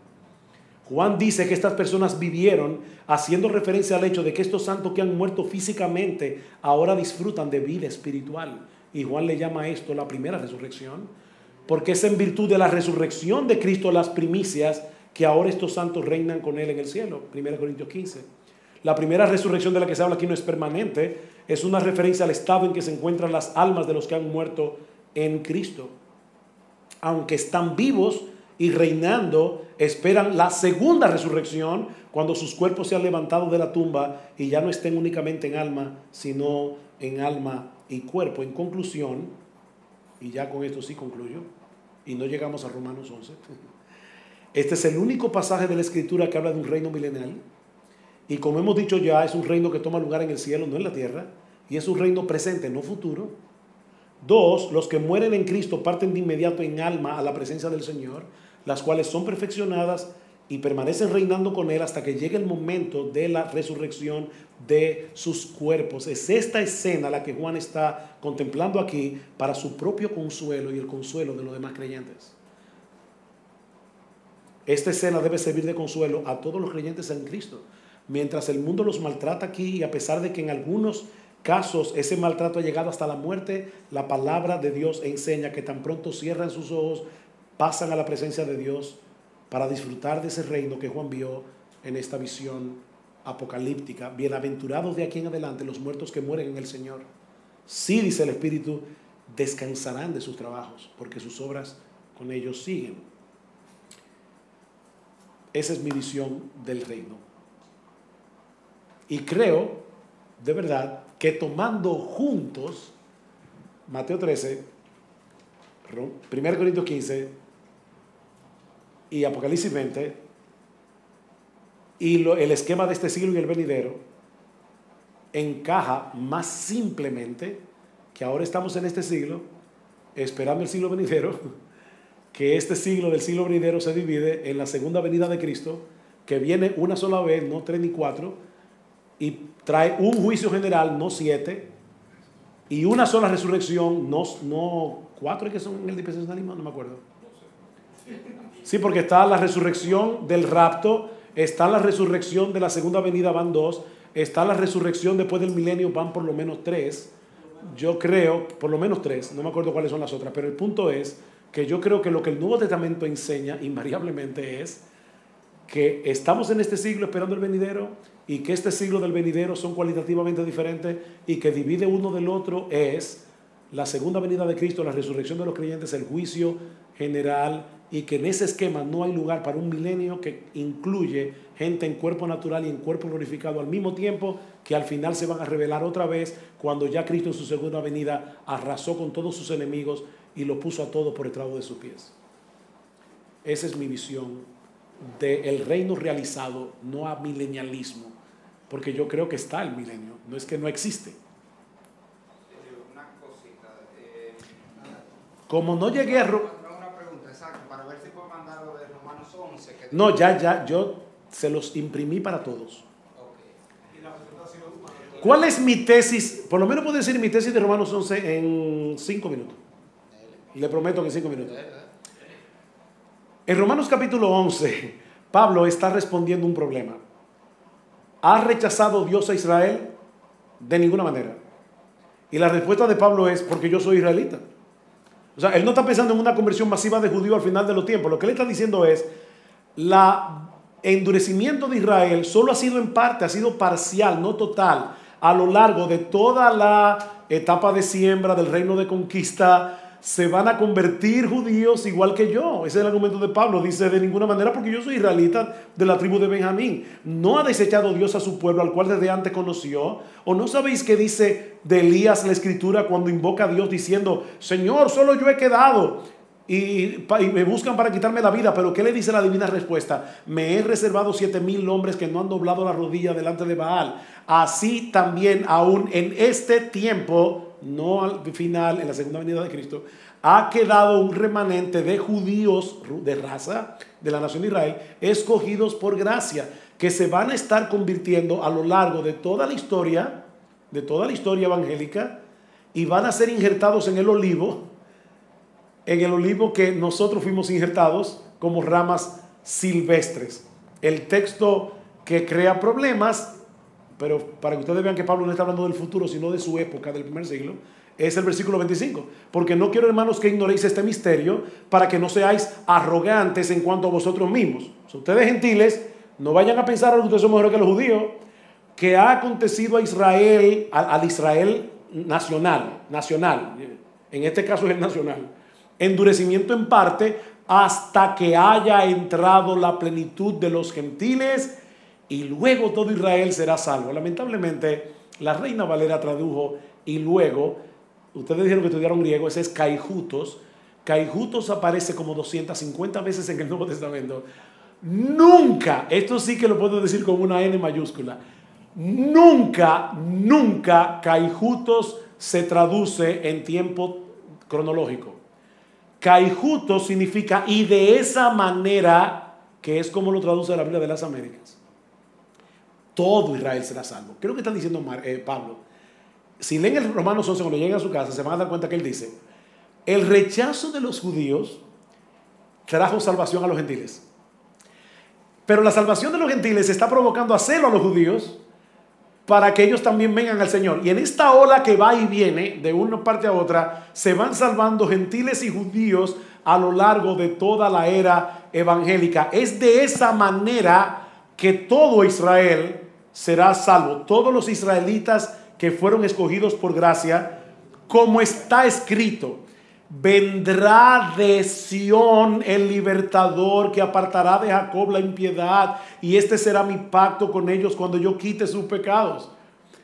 Ese texto era futuro para Isaías, ese texto lo escribió Isaías, pero está hablando de que de la primera venida o de la segunda. De la primera venida. Ahí no dice, el problema es que la gente le rápido vendrá y dice, la segunda venida, que la segunda venida se van a convertir. No, está diciendo, ese, es el pacto que Dios hizo con Israel. Vendrá de Sion, no a Sion. En la primera venida, Cristo no vino a Sion, vino de Sion. Y él murió en la cruz para apartar de Jacob la impiedad. Y este será mi pacto con ellos cuando yo quite sus pecados. Así que, dice Pablo, en cuanto al Evangelio, son enemigos por causa de vosotros, pero en cuanto a la elección, son amados por causa de los padres, porque irrevocables son los dones y el llamamiento de Dios. Los israelitas elegidos se van a convertir, seguro, a lo largo de toda la historia. Pues, este sí quiero que lo busquen en sus Biblias, pero se lo voy a leer de las Américas porque las Américas es más literal. La palabra griega nun, ¿saben qué significa, verdad? La palabra nun exactamente, aparece tres veces en el pasaje, pero Reina Valera solo lo tradujo dos veces. Así que lo voy a leer de las Américas. Oigan la conclusión de Pablo y díganme si esto tiene que ver con una conversión masiva de judíos o si tiene que ver con lo que yo acabo de decir. Dice Pablo, versículo 30. Pues así como vosotros en otro tiempo fuisteis desobedientes a Dios, pero ahora se os ha mostrado misericordia por razón de la desobediencia de ellos, así también ahora estos han sido desobedientes para que por la misericordia mostrada a vosotros, también a ellos ahora les sea mostrada misericordia.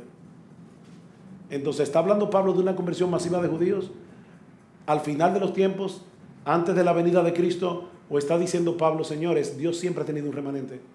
Y a lo largo de toda esta era de siembra se van a estar convirtiendo judíos porque el endurecimiento no fue total, fue parcial. Y se va a confirmar el pacto que yo hice con ellos cuando yo les prometí enviarle un redentor que iba a quitar sus pecados. Esa es mi interpretación de Romanos 11. Pero si quieren verla ahora con más calma, ahí está. les traje el material para cada uno impreso, estudienlo. Yo no, no, creo que haya palabra, pregunta, va a ver. Eh, bueno. bueno, dale. Que se tenga que ir, se puede ir. Eh, Y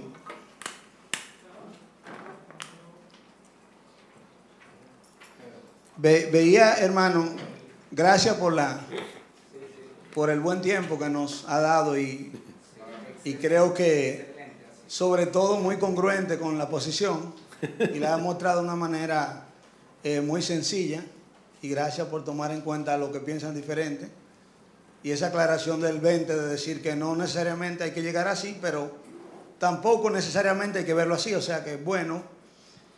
En cuanto a eso me refería, viendo Apocalipsis 20 y 19, ya viéndolo de dos maneras. Primero, eh, que creemos todos en una revelación progresiva. Entonces, eso no quita que en el, o sea, no es necesariamente un argumento fuerte que en Apocalipsis 20 se diga algo que no se había dicho, que por eso no, no debe ser. Y otro es que si en el mismo esquema de ver un paralelismo, se ve que en ventanas se explica algo, ese mismo esquema, entonces, no puede decir que no necesariamente en el 20 lo que se está diciendo no puede introducirse algo nuevo. Sí, pero el único problema es que eso nuevo no puede contradecir lo que dice Mateo 13, que dice que en el tiempo de la segunda venida todos los impíos serán exterminados. No puede contradecir lo que dice 1 Corintios 15, que dice que todos los enemigos en la segunda venida serán puestos por estrado de sus pies no puede contradecir lo que dice el mismo Apocalipsis en el 16, que dice que todas las naciones fueron exterminadas. Apocalipsis 19, todas las naciones fueron exterminadas. Entonces, ¿cuáles son las naciones que se van a revelar al final del milenio del premilenialismo? O sea, yo entiendo que puede haber algo nuevo, pero eso nuevo no puede ser en contradicción a lo que ya fue revelado. No, y algo más, eh, por lo menos ya con esto cerrar, con esto que usted, esos pasajes que usted mostró, y no necesariamente hay algo de tiempo, o sea, el Señor puede estar hablando de algo que sí puede ser así, de, pero no necesariamente está hablando de un tiempo, de que inmediatamente se hacen ambas cosas, sino que la Biblia lo puede mostrar como un todo, como se muestra en muchos otros pasajes, como usted mismo mostró que puede haber hasta un valle entre dos montañas. Sí, pero, pero de verdad, hermanos, no pierdan de vista el hecho de que en la segunda venida de Cristo, aunque es un evento que, no que yo no sé qué tiempo va a durar el reloj, pero es un evento que va a significar la destrucción de todos los impíos y va a significar la victoria de los justos. Cuando Cristo, vuestra vida, se manifieste, vosotros seréis manifestados con Él en gloria. Eso va a ser en la segunda venida. Sí. Entonces, no veo, no veo chance para otro juicio, otra resurrección, otra venida. Lo que pasa es que el milenio del premilenialismo dispensacional lo, lo exige. No puede ser de otra manera. Tiene que haber varias venidas, varias resurrecciones y varios juicios, obligatoriamente. Y eso es lo que yo no veo claramente. Digo, yo no lo veo en la Biblia.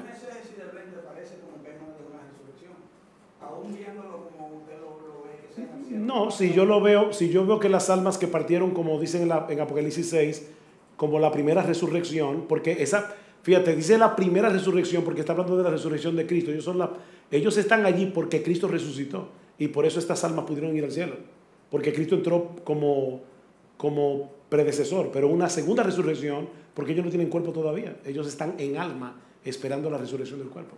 Pero en la segunda habla de lo que no, no de lo que está en el reino, sino de los otros que no, que no creyeron, por decirlo así, porque habla de que estos serán luego condenados. Sí, al final del tiempo, en el tiempo de la ciega, cuando venga el Señor, van a ser condenados. Es que encaja perfectamente con Mateo 13, con Romanos, con 1 Corintios 15, no es un evento distinto. Digo, ¿sí? El, el, De hecho, hermano, yo, yo solamente les di, creo que fue como una cuarta parte de este material. Pero este es un material de escatología que empieza desde la historia de la iglesia, pero yo sabía que no podía hacerlo. O sea, porque aquí, aquí no entramos en el entrado intermedio, eh, o sea, en, en la distinción de Israel y la iglesia, no estudiamos el dispensacionalismo en sí mismo. Y, o sea, ¿cuáles son los problemas que yo veo a, a lo de Darby? Porque Darby fue la primera persona en toda la historia de la iglesia, y eso sí es seguro históricamente, la primera persona que hizo una distinción radical entre Israel y la iglesia. La- No fue Darby. No, fue ¿Cuándo Margaret. ¿Quién? ¿Quién fue? Margaret.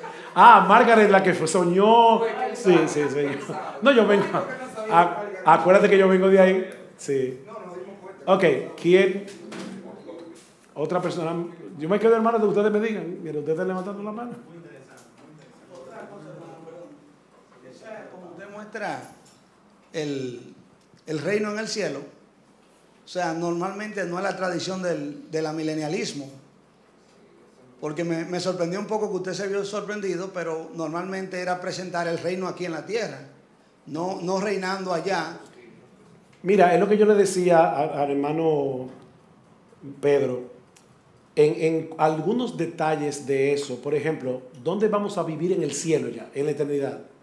¿Es en un cielo que no sabemos dónde está o es aquí en la tierra renovada? Hay muy buenos teólogos, a quienes yo respeto muchísimo, que creen que va a ser en el cielo. Y hay muy buenos teólogos que creen que va a ser en la tierra renovada. Yo creo que es en la tierra renovada por Romanos capítulo 8. Pero de verdad, yo en, en ese tipo de detalles, de verdad, yo no, yo digo, bueno, puede ser una cosa, puede ser otra, tal vez yo me sorprenda. Ahora, yo estoy plenamente convencido, habiendo estado en el dispensacionalismo por años y habiéndolo estudiado convencido de que era la verdad, estoy convencido de que ese esquema novedoso de interpretación bíblica no le hace honor a las escrituras, pero, es, pero yo simplemente los invito a que estudien el tema. Yo le dije a Narciso, de verdad, yo no quiero ofender a nadie, pero voy a decir claramente lo que yo pienso. Y él me dijo, dale para allá. Entonces, estoy haciendo verdad. Yo les pido, yo les pido simplemente, hermanos, vean si en verdad la Biblia está dividida en siete dispensaciones, donde cada dispensación anula todo lo anterior, a menos que se confirme en la nueva dispensación, o si más bien la Biblia es un todo orgánico, donde lo anterior permanece a menos que sea anulado. Es al revés. Eh, o sea, yo creo que el dispensacionalismo no intencionalmente rompe la unidad orgánica de las escrituras. Uno de los textos que a mí me rompió la cabeza cuando yo estaba estudiando el dispensacionalismo fue Efesios capítulo 2. Cuando dice el Señor, cuando ustedes estaban sin Cristo, alejados de la ciudadanía de Israel, ajenos a los pactos de la promesa. Yo dije, uy, espérate, espérate, espérate. ¿Cómo así? Los pactos de la promesa. Los pactos en plural de la promesa en singular. De repente la unidad de las escrituras se me abrió delante de mis ojos que yo no podía creer lo que estaba viendo. Hay una promesa que corre a través de todos los pactos. Yo seré vuestro Dios, ustedes serán mi pueblo. Comienza con el pacto con Abraham, y concluye en Apocalipsis capítulo 21 cuando dice, aquí el tabernáculo de Dios descendió sobre ellos y ellos serán mi pueblo yo seré vuestro Dios. Y ese, esa promesa se repite una tras otra, tras otra de los... Bueno, sí, pero lo que pasa es que no me quise meter en esa discusión porque uno se... Hay, hay pacto adámico, no hay pacto adámico. Pero los pactos, yo digo, comienza con el pacto noético, o sea, todos los pactos tienen esa promesa. Entonces hay una unidad orgánica en la Biblia que yo creo respetuosamente que el dispensacionalismo quebranta. O sea, yo no creo que en cada nueva dispensación todo lo anterior se acaba, a menos que la nueva dispensación lo ratifique. Yo creo que todo sigue vigente a menos que la nueva dispensación lo anule. Por eso no hacemos sacrificio, por eso no circuncidamos nuestros hijos, eh, porque ya Cristo dijo claramente que el nuevo pacto se acabó. Pero ya él lo dijo claramente, que el nuevo pacto se acabó. Pero hermanos, simplemente los invito a seguir estudiando el tema. Yo no voy a dejar de estudiar el tema. O sea, yo voy a seguir estudiando. Y si, ustedes me, dicen, mira, que hay un buen libro dispensacionalista, lo voy a leer. De verdad, con mucho gusto. De hecho, no he dejado de leer literatura, sobre todo ahora tengo en mente el dispensacionalismo progresivo. Ha cambiado mucho. Y, ya es muy diferente. Scofield ya está out of date, o sea, está, está. Entonces, eh, yo creo que hay que seguir investigando y hay que seguir estudiando, pero yo les invito a lo mismo, simplemente, que consideren esto. Yo les voy a enviar a, a Narciso la presentación en PowerPoint y ya ustedes tienen Romanos 11. ¿Y eh, ese material que usted tiene ahí es un libro, es un material que usted está preparando? No, este es el sílabo. Yo tomé clase con, bueno, este es el sílabo que, que da Sam Waldron de escatología pero es muy completo. O sea, comienza desde introducción histórica a la escatología en the, the early and medieval church, eschatology in the Reformation and modern church, luego viene la, la, estructura, luego viene la resurrección del cuerpo, el carácter de los últimos tiempos, el estado eterno, o sea, es increíblemente amplio. El pretribulacionismo, el retorno inminente del Señor, porque la Biblia dice que es, que es verdad que Cristo puede venir en cualquier momento. Eh, todo eso está ahí. Una versión que se, de hecho, lo, hizo alguien en el chat, no dio tiempo a la de si no anularía su punto de vista la inminencia de la venida de Cristo. Tenemos tres horas para explicar eso. hay que hay un capítulo entero sobre la inminencia. Yo pudiera pedir permiso, está en inglés, yo pudiera pedir permiso y ver a quién eh, eh, ellos me permiten que yo se lo, se lo envíe. Por favor. Y de verdad, el pastor fue una bendición. Y lo que nosotros hemos tratado de hacer siempre aquí, o, lo que hemos querido, siempre ha sido en todas las clases, pero sobre todo con este módulo, es que por lo menos abramos la mente a que pudiera tener razón el otro. eso es lo que queremos principalmente. Eh, si usted va a confirmar su posición, bien, pero que sea viendo analizado la de los demás y viendo que hay cosas que, tienen, que son congruentes con la Biblia y que, bueno, quizá hay algo que para mí no está muy claro, pero, pero definitivamente hay cosas que dijo que, que, que sí, que yo debo como analizarla. Ese es el punto. Ese siempre ha sido, como le dije, la base de esta maestría. Porque una cosa es cuando usted está dando un nivel de licenciatura o algo más bajo, que hay que decirte, mira, esto es lo que tú te, esto es lo que es, no, no busques más. Pero ya a este nivel lo que queremos es analizar todas las cosas, ¿verdad? Analizarla con la palabra y bueno, que el Señor nos dé luz y nos lleve. Entonces, de verdad, vamos a darle un aplauso al pastor. una bendición. Una bendición y damos gracias a Dios por usted, por su sabiduría. Aunque no te Ahora, yo espero, Narciso, que si no, no, te estoy que, no, estoy obligando a que me invite otra vez, Pero si algún día tú me invitas, que sea un material menos conflictivo. No, pero este era el bueno. Ah, este vamos a hablar de bueno. cristología, vamos a hablar de. Es que este no hay que discutir De eclesiología, de- pero hay muchas cosas que aprender. No, pero Falta una donde se pongan, se encajen los eventos. Porque ahora solo está hablando del milenio, todo el que viene al milenio. No, y hay que hacer una, hay que, hay que hacer una sesión también donde estén donde pongamos todos los... Esa yo no quise hacerla porque es que esa es complicada. Hay una cosa clara, que se ha hablado mucho del dispensacionalismo premillenista.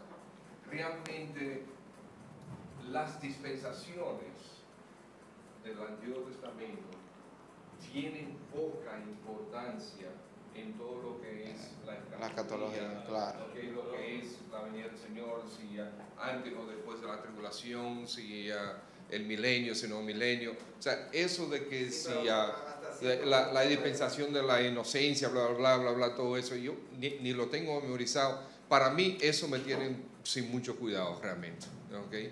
Pero ya cuando llegamos a analizar eh, todos estos eventos escatológicos, pues ya eso es otra cosa.